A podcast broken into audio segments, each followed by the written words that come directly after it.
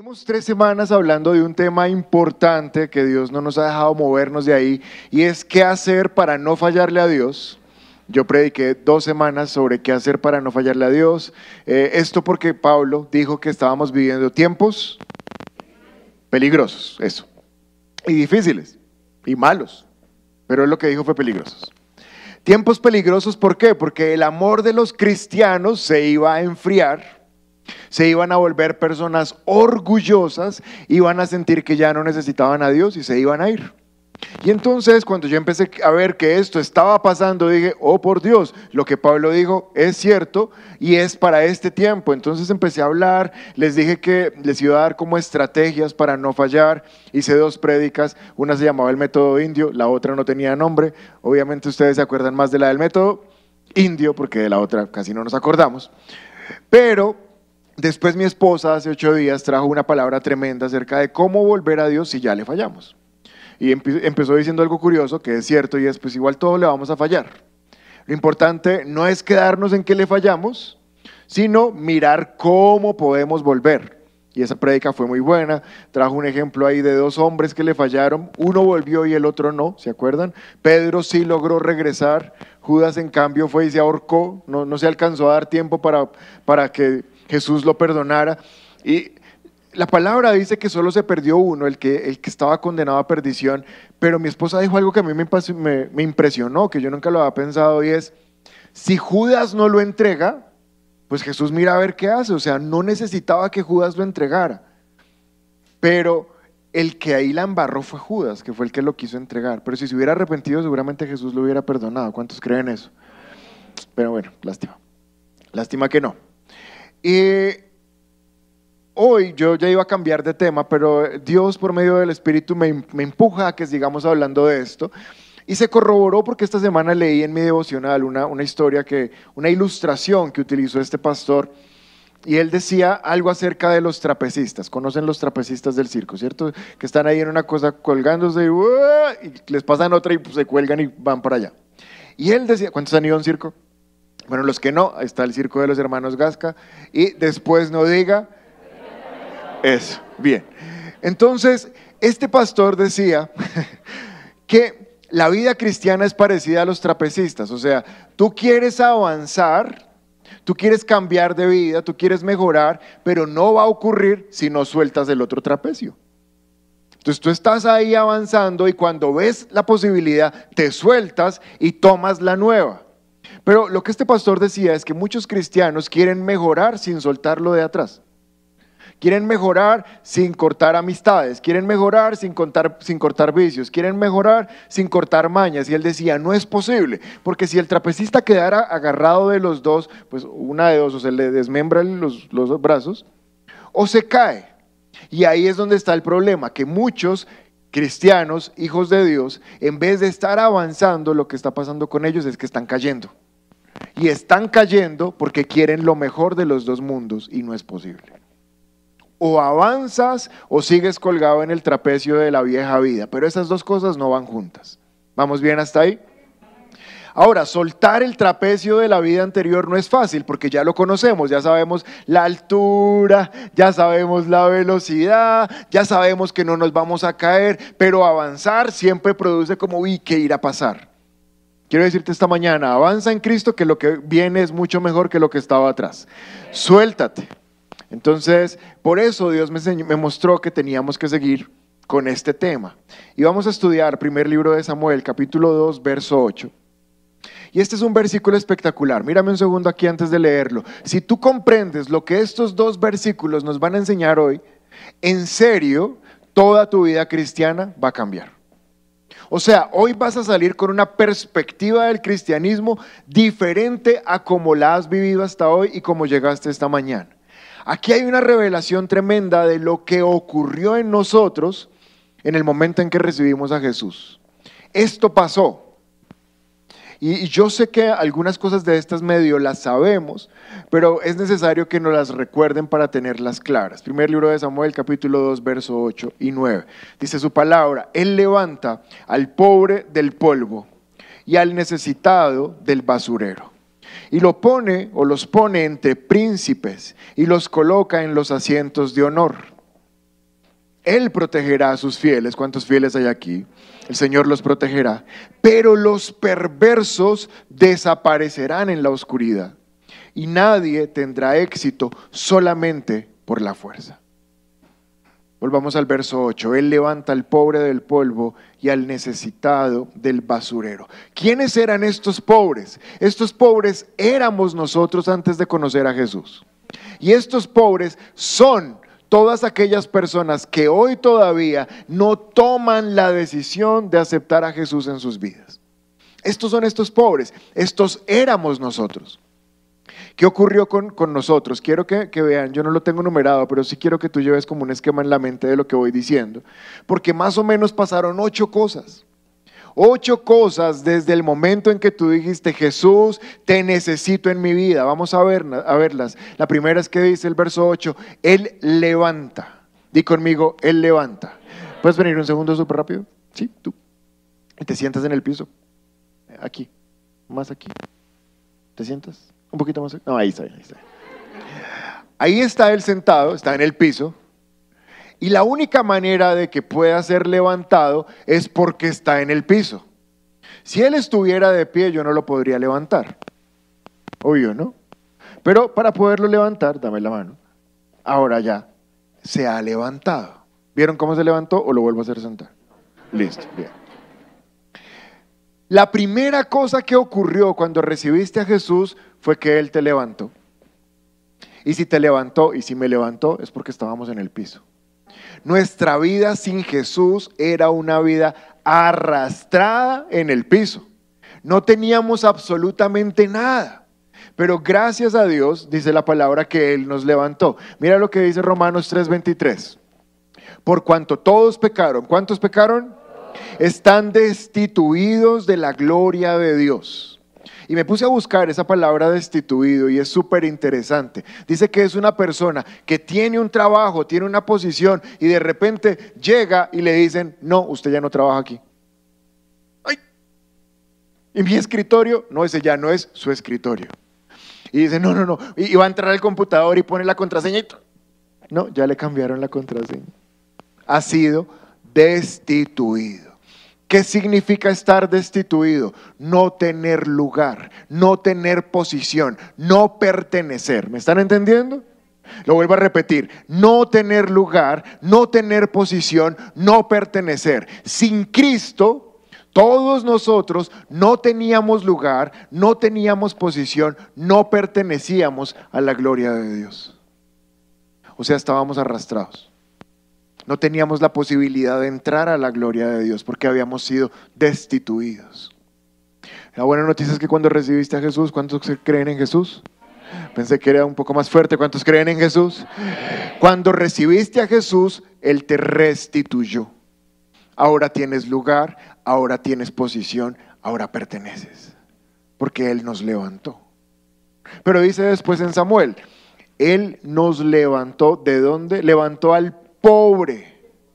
Al pobre. Lo segundo que quiero, esa, palabra, pobre, es que éramos pobres. Dice Lucas capítulo 4, verso 18, el Espíritu del Señor está sobre mí y me ha ungido para proclamar buenas noticias. ¿A quiénes? A nosotros. ¿Qué son buenas noticias? Es la palabra en griego evangelio. Antes de Jesús éramos pobres y esta pobreza es una pobreza espiritual, nada tiene que ver con dinero. Hoy en el mundo hay unos pobretones viviendo en unas casas increíbles, andando en unos carros espectaculares, fincas, mansiones, piscinas, hasta jet tienen, pero son unos pobres, porque sin Cristo estábamos pobres. Eso se llama una pobreza espiritual. ¿Cómo se hace para salir de esa pobreza espiritual? La única manera es esto que dice acá, cuando recibimos la proclamación de las buenas noticias del Evangelio. Ahora pasamos de ser pobres a ser ricos, porque la palabra dice que Jesús se hizo pobre para que nosotros fuésemos enriquecidos. Entonces, no importa qué tan poco dinero, qué tan pocas posibilidades tengas tú en este mundo, si tienes a Jesús, a ti no te va a faltar nunca nada. Porque el que tiene a Cristo lo tiene todo. Mas el que no tiene a Cristo, así tenga mucho, al final es un pobre. No tiene nada. Entonces lo segundo que éramos tú y yo antes de recibir a Jesús era pobres. Pero después dice Samuel, él levanta, nos levantó, al pobre nos enriqueció. ¿De dónde nos levantó? Del polvo. La expresión el polvo o la palabra el polvo en la Biblia es súper importante. Cada vez que se hable de polvo, se está hablando de algo malo. El polvo en la Biblia no es bueno, es malo. Y nosotros estábamos ahí entre la tierra, entre el polvo. Mira Job capítulo 7, verso 21, una de las cosas que es polvo. Job 7:21 dice, ¿Por qué, me- ¿por qué mejor no me perdonas mi pecado y me quitas la culpa? Pues pronto me acostaré en el polvo y allí moriré. ¿Sabes qué significa polvo en la Biblia? Número uno, muerte. Alguien diga conmigo muerte. Y nosotros estábamos en el polvo. O sea, ¿cómo estábamos? Muertos. Sin Jesús estábamos muertos, muertos espiritualmente. Obviamente alguien me va a decir, no, pero todavía estoy vivo y antes estaba vivo. Sí, eras un vivo, un muerto viviente. Eras un muerto que caminaba, como de Walking Dead, o sea, se movían, pero realmente en ellos no había ninguna vida. ¿Vamos bien? Ahora mira, mira Job. Job es el libro más antiguo de la palabra. Job no tuvo la Biblia para leerla. Obviamente en la época de Job ni siquiera había venido Jesús, porque estos son miles de años antes de Jesús. Job no tiene pastor, Job no tiene iglesia, Job no tiene nada. Y a pesar de que no hay nadie predicándole, mira la revelación que tiene Job. ¿Por qué mejor no perdonas mi pecado y me quitas mi culpa? Pues pronto me acostaré en el polvo y allí moriré. Qué revelación tan tremenda. No debería morirme sin que antes Dios me quite dos cosas que todo ser humano tiene. Número uno se llama pecado, número dos se llama culpa. Es decir, que si las personas hoy se mueren y se van al infierno, es por culpa de ellas mismas. "Ah, Es que nadie me predicó. Ah, nadie te predicó. Pues a Job tampoco. Y Job sabía, como todos nosotros sabíamos antes de ser cristianos, ya sabíamos que teníamos pecado o no sabíamos. Uno sabía. O sea, uno salía del lugar de pecado y decía, pequé. Y nadie le había dicho que estaba pecando. ¿Por qué? Porque el pecado produce algo en nuestra conciencia que se llama culpa. Si la gente no se sintiera culpable, no mentiría. Pero la mentira trata de tapar la culpa porque saben que hay algo incorrecto que están haciendo. Y el Job nos está dando el mejor ejemplo que todo el mundo debería hacer más en tiempos de COVID. Antes de morirme, debo reconciliarme con mi Señor. ¿Por qué no me perdonas el pecado? ¿Por qué no me quitas la culpa? Pues pronto me acostaré en el polvo y moriré. Es necesario que las personas se arrepientan antes de que vayan al polvo. Porque después de que mueran, nada que hacer. De eso estoy hablando los miércoles. Sigan el estudio de los miércoles. Estoy explicando quién va al cielo y quién va al infierno. Pero ¿qué significa polvo en esta ocasión? ¿Qué significa? Muerte. ¿Cómo estábamos antes de Jesús? En el polvo, muertos. ¿Qué más significa el polvo en la Biblia? Estoy haciendo un resumen de muchas cosas para que ustedes valoren la obra de Jesús en sus vidas. Salmo capítulo 103, versos 13 y 14. El Señor es como un padre con sus hijos, tierno y compasivo con los que le temen, pues Él sabe, Dios sabe lo débiles que somos y se acuerda que somos tan solo... ¿Con qué está asociando el salmista el polvo en este momento? Súper, con debilidad. Éramos débiles. Sin Dios somos débiles. Sin Dios no hay ninguna fortaleza. La Biblia hasta se burla. La Biblia dice que tontos Qué bobos son aquellos que creen que porque tienen una casita y la terminaron de pagar, mejor dicho, están súper bien. Qué bobos son aquellos que ponen su confianza en las riquezas. Qué bobos son aquellos que ponen su confianza en otro, en otro hombre. Ay, no es que mi esposo sí me salió perfecto. Sí, ¿cómo no? Es que este matrimonio hasta la muerte porque mi esposa es divina. Puras babas. No hay un matrimonio fuerte si el fuerte no lo hace fuerte. Ni porque tengas la plata, ni porque sea el hombre más educado, el más tierno, el más, el más, el más.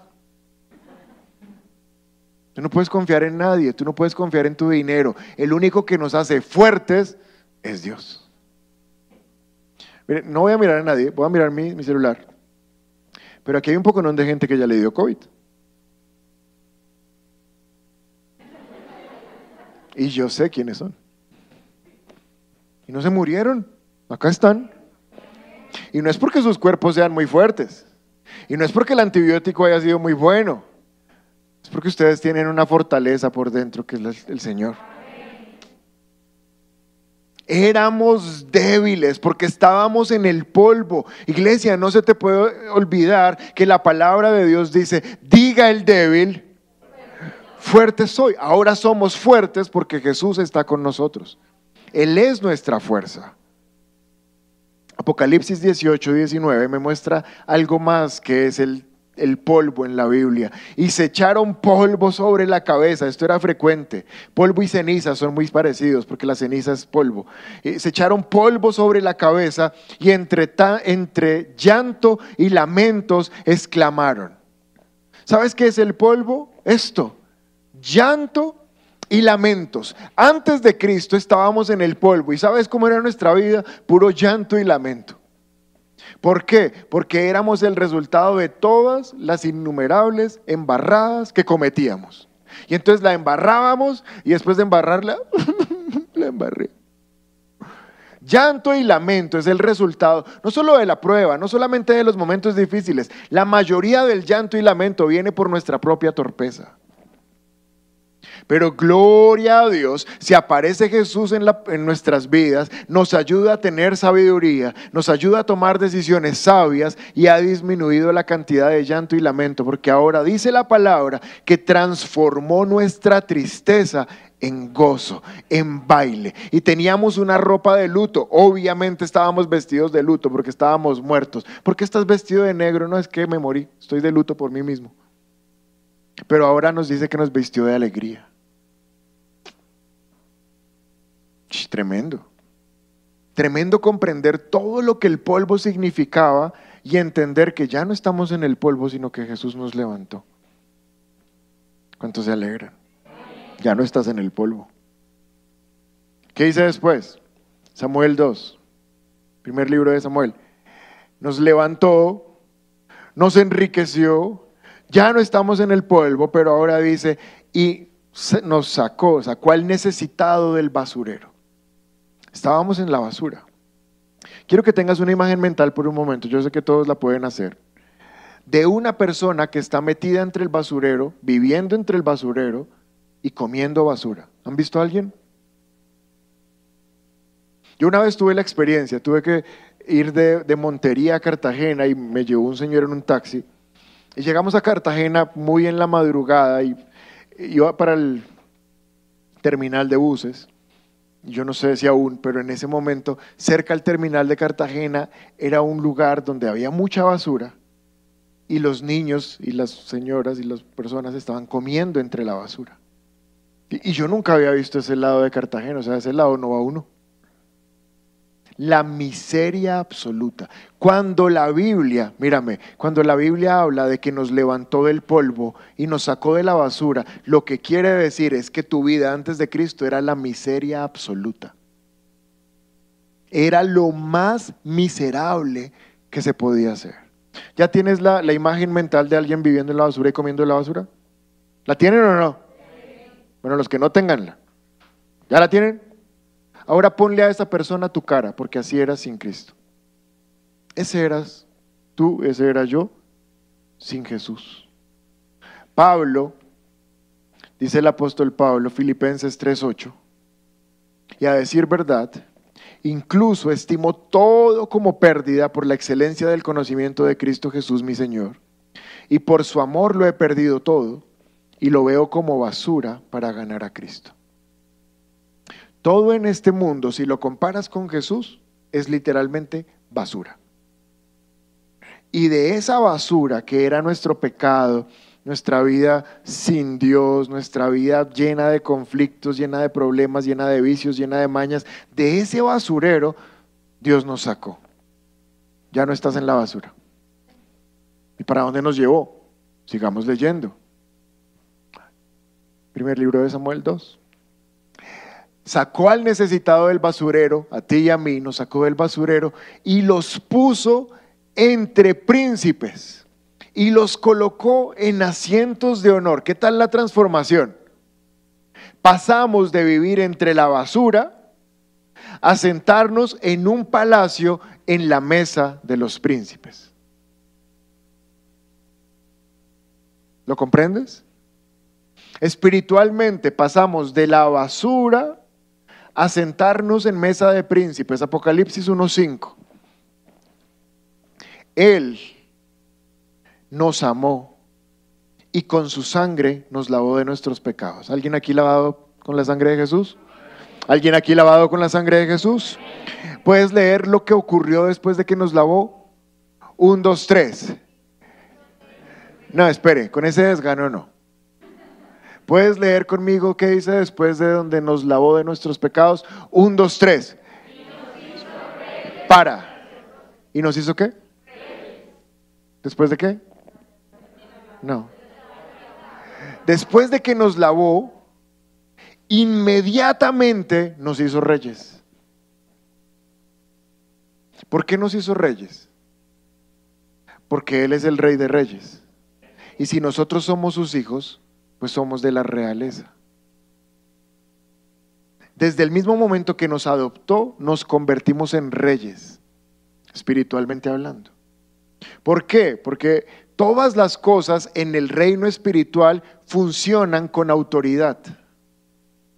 Todas las cosas en el reino espiritual funcionan con autoridad. Satanás y sus demonios tienen autoridad.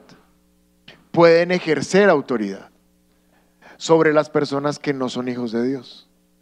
Pero en el momento en que tú eres hijo de Dios y te conviertes en un rey, ahora tú tienes autoridad sobre el rey de este mundo que es Satanás. ¿Lo entienden? Entonces por eso debemos comprender esa autoridad y vivir en la autoridad. Y ahora los hijos de Dios comen en mesa de príncipes. Están sentados en la mesa de príncipes, porque eso dice Samuel. ¿Qué dice Job 36, 16? Dios está alejándote del peligro y te lleva a un lugar libre de angustia y está poniendo en tu mesa la mejor comida. Tú tienes la posibilidad de alimentarte de la mejor comida. Está hablando de comida espiritual, pero está hablando de comida natural, porque obviamente si tú buscas el reino de Dios y su justicia, todo lo que necesites se te va a añadir. Entonces cuando tú te sientas a la mesa de los príncipes, cuando tú entiendes que Dios te dijo, mira, tú eres príncipe, siéntate aquí conmigo, come de lo que tengo para darte, tú te alimentas de eso, a ti no te va a faltar nada. ¿Qué más ocurrió? Pon ahí Samuel, por favor. Verso 9 dice, y él protegerá a sus fieles. Obviamente a los hijos de Dios, después de estar ahí sentados en la mesa de los príncipes, de estar metidos en el reino de Dios, Dios nos va a proteger. Salmo 34, verso 7, pues el ángel del Señor es un guardián que rodea y defiende a todos los que le temen. Ustedes no fueron robados, no fueron nada esta semana porque el Señor los protege. Es un guardián que nos rodea. No se nos queda el guardián, no, Él va rodeándonos todo el tiempo. Y por último dice Samuel, en el verso 9, nadie tendrá éxito solamente por la fuerza. El éxito está reservado para los hijos de Dios. Isaías 3:10. Díganle a los justos, ¿algún justo aquí? Díganle a los justos que a ellos les irá bien en todo. disfrutarán de la rica recompensa que se han ganado. A ustedes les va a ir bien en todo. Y van a disfrutar de la recompensa. ¿Cómo se gana esa recompensa? Porque dice que se la han ganado. ¿Cómo se gana la recompensa? Creyendo en Jesús. Crees en Jesús y el Señor te va a recompensar y te va a ir bien en todo. Muchas cosas, ¿no? Vamos, di conmigo. Él me levantó. Ya no estoy en el polvo. No estoy en el basurero. Estoy sentado con príncipes. Estoy protegido y estoy prosperado. Ahora dilo como si lo creyeras. ¿Listo? No repitas ahí como un loro. Ahora dilo como si fuera para tu vida. Él me levantó, no estoy en el polvo, no estoy en el basurero, estoy sentado con príncipes, Él me protege y me prospera en todo. Ahora dilo como si eso te generara algo de alegría. Amén. Él me levantó, ya no estoy en el polvo, ya no estoy en la basura, me siento con príncipes, estoy protegido, soy prosperado en todo. ¿Ya lo crees? ¿Sabes que si pudieras salir todos los días de tu casa antes de salir dices, estoy sentado con príncipes, no estoy en el polvo, no estoy en la basura, estoy prosperado en todo, el Señor me protege. Les acabo de hacer un resumen de todo lo que ocurrió solo por haber creído en Jesús. Lo más importante es que quiero que entiendas que te sentó con príncipes. Estás en un lugar de mucha bendición. Si estás sentado con príncipes, a alguien se le podría ocurrir bajarse otra vez de la mesa de los príncipes para comer en la basura. O sea, cabe en la cabeza de algún demente estar sentado en una mesa de metros de distancia con todas las comidas, con todas las bebidas y volver a la basura a comer basura. ¿A ¿Alguien le cabe en la cabeza?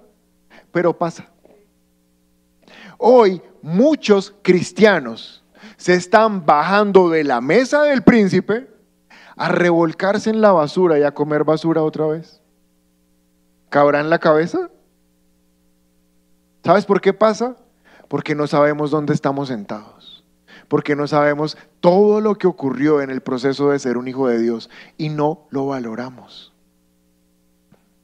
Segunda carta de Pedro, capítulo 2, verso 20. Ahora sí voy a empezar a predicar, todo eso era la introducción. Segunda de Pedro, capítulo 2, verso 20. Miren estos versículos tan espectaculares y a la vez tan duros. Y cuando la gente escapa de la maldad del mundo, voy a decirles cómo es posible escapar de este mundo tan basuriego en el que vivimos. Y cuando la gente escapa de la maldad del mundo, por medio de conocer a nuestro Señor y Salvador Jesucristo, ¿cuál es la única manera de escapar de la maldad de este mundo?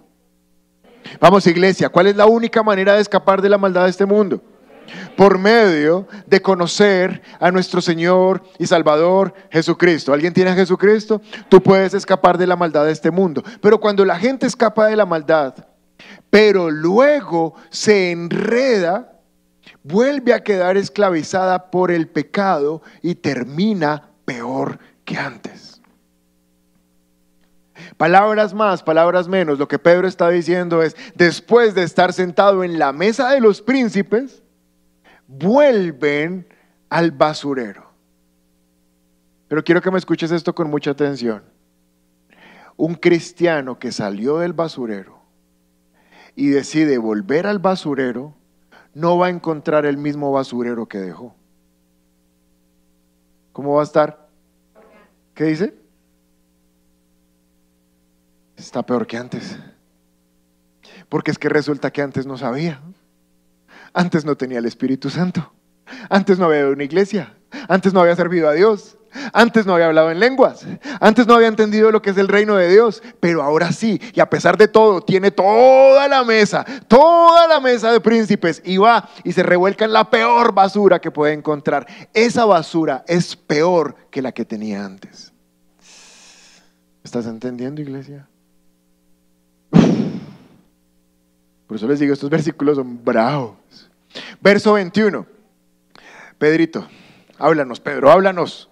Verso 21. Les hubiera sido mejor nunca haber conocido el camino de la justicia. en lugar de conocerlo y luego rechazar el mandato que se les dio de vivir una vida santa. Demuestran que tan cierto es el proverbio que dice, un perro vuelve a su vómito. Y otro que dice, un cerdo recién lavado vuelve a, revolcarse en el lodo. Ahora, no sé cuántos de ustedes han visto un perro que se come el vómito. O sea, uno ve el perro, yo tengo perro y empieza, empieza uno se va a vomitar. Se vomita. Y uno, ay, se vomitó. Voy a traer un trapito para limpiar. Cuando uno vuelve, ¿quién limpió? y el perro. Un perro hacendoso. A él no le gusta ver nada sucio, entonces coge eso calientico. y vuelve y se lo traga. Qué cosa más asquerosa. Pero más asqueroso es un cristiano que vuelve a su pecado de la vida pasada. Eso sí es más asqueroso. ¿A quién se le ocurre estar sentado en una mesa que tiene todos los manjares, bajarse de esa mesa a comer vómito? ¿Hay alguna lógica en eso? ¿Y por qué ocurre? Vamos a leer la palabra. Verso 20 de segunda de Pedro. ¿Estamos recibiendo algo esta mañana? Y cuando la gente escapa de la maldad del mundo por medio de nuestro Señor y Salvador Jesucristo, escapamos. Pero mira lo que dice después. ¿Qué dice después? Pero luego, di conmigo, pero luego. Vamos, iglesia, di pero luego. Un poco más fuerte, di pero luego. El problema es venir a la iglesia, uno llega a la iglesia, está feliz, todas las canciones son hermosas, divinas, quiere hacer cursos, quiere irse a encuentros, quiere servir, pastor, pero póngame a servir, pero póngame a servir. Está todo perfecto. Aparece una frase, pero luego. El problema está en el pero luego. ¿Qué pasa en el pero luego? Se enreda. Esta prédica tiene que cambiar nuestra vida. Si no la cambia, no sé qué nos cambia. ¿Cuántos han ido a elevar cometa? Bueno, una cometa es una cosita así, miren. Sí. Todos extranjeros. ¿Cometa? Ay, no, no armaron cometa con plástico y palos. Ah. A mí me encantaba. Yo esperaba, ay, agosto, agosto, las cometas.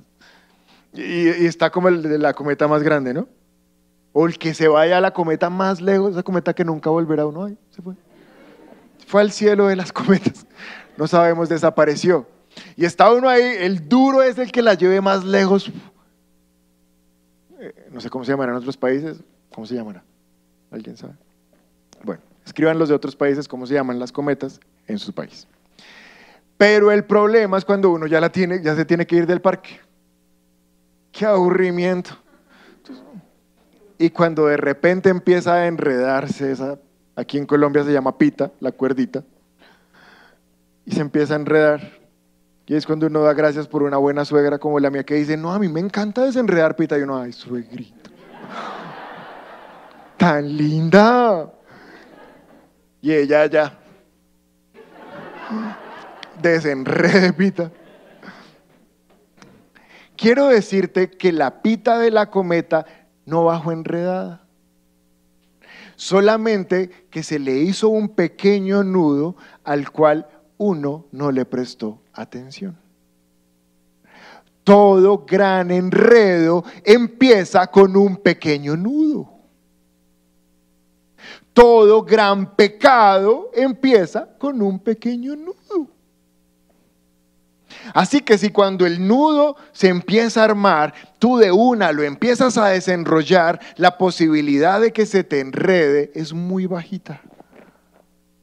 Si cuando te gustó la chica y le mandaste el primer WhatsApp y te lo contestó, ahí lo desenredas, seguramente no se te arma un enredo mayor.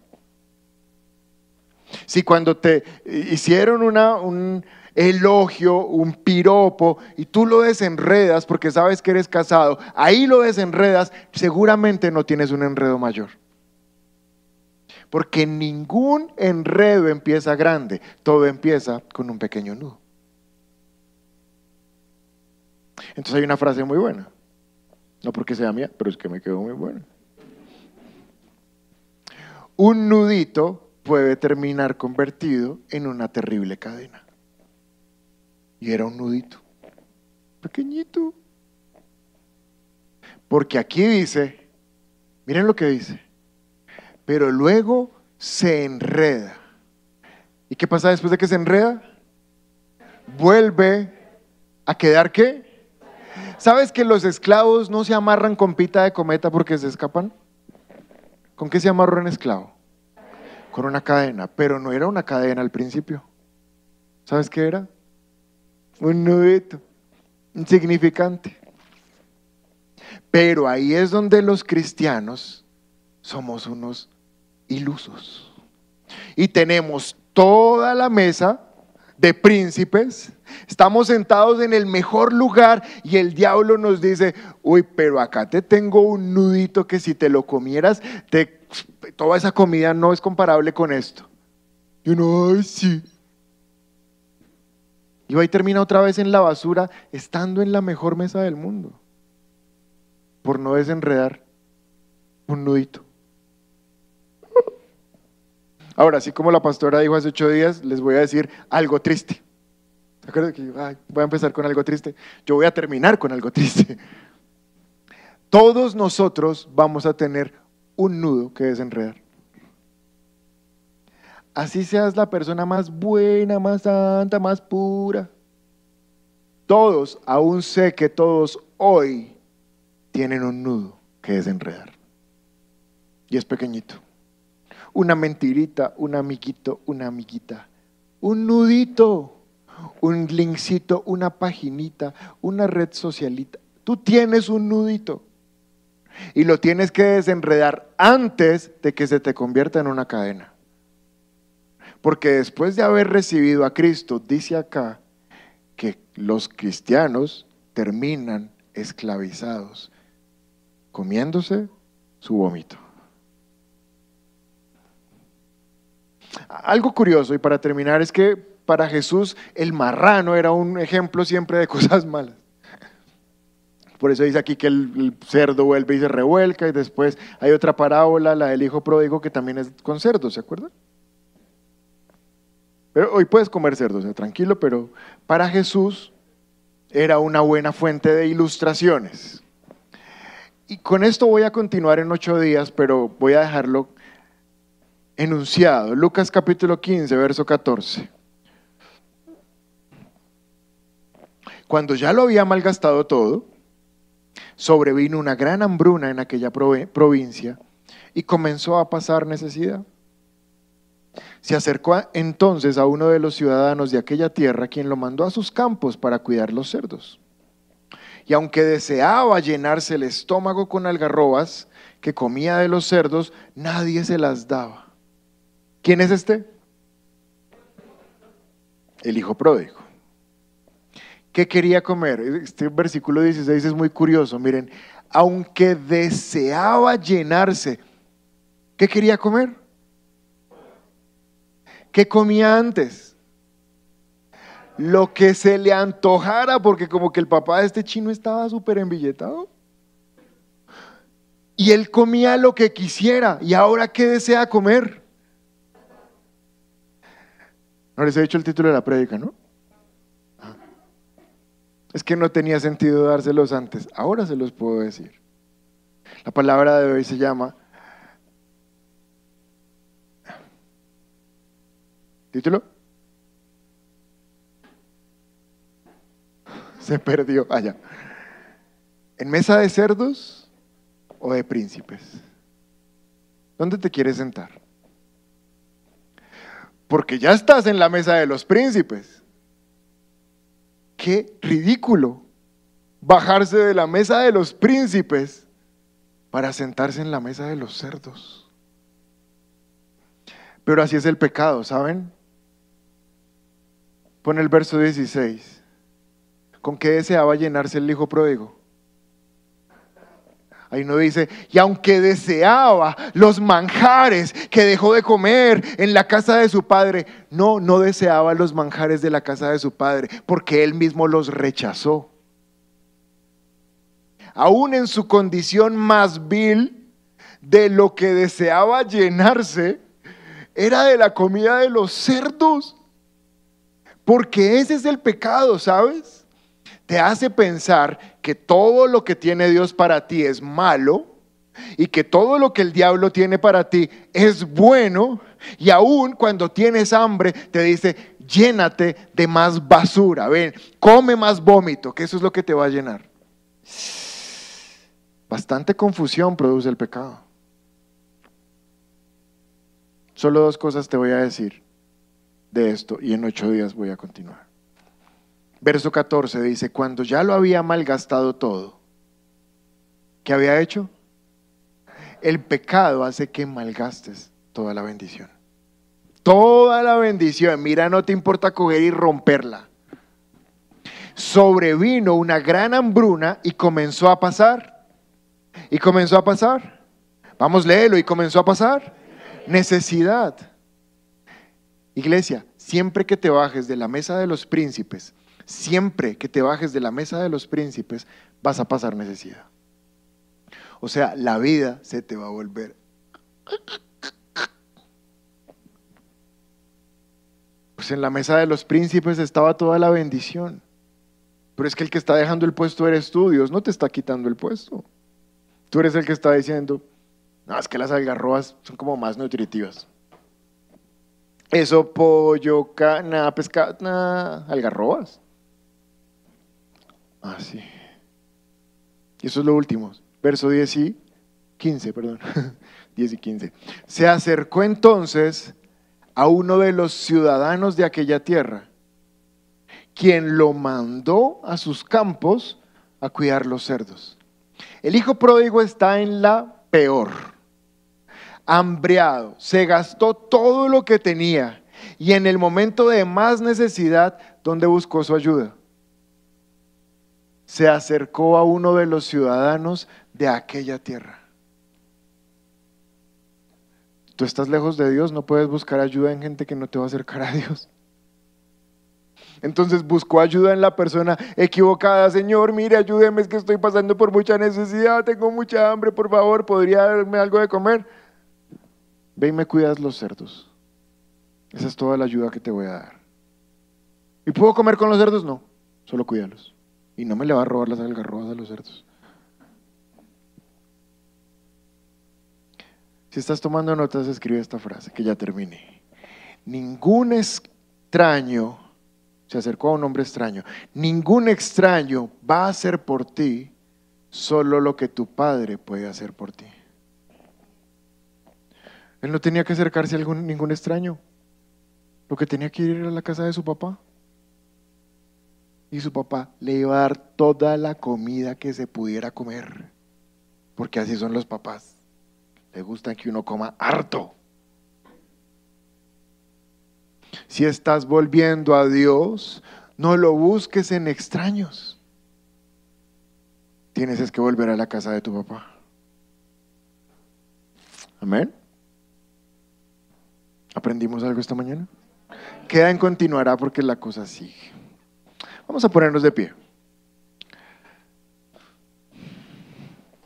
Ningún extraño va a hacer por ti lo que solo tu Padre puede hacer por ti. Primera vez que te conectas con nuestra iglesia y quieres aceptar a Jesús en tu corazón, te invitamos a que des clic en este video. También queremos conocerte, así que te invitamos a que nos dejes todos tus datos personales en nuestro sitio web.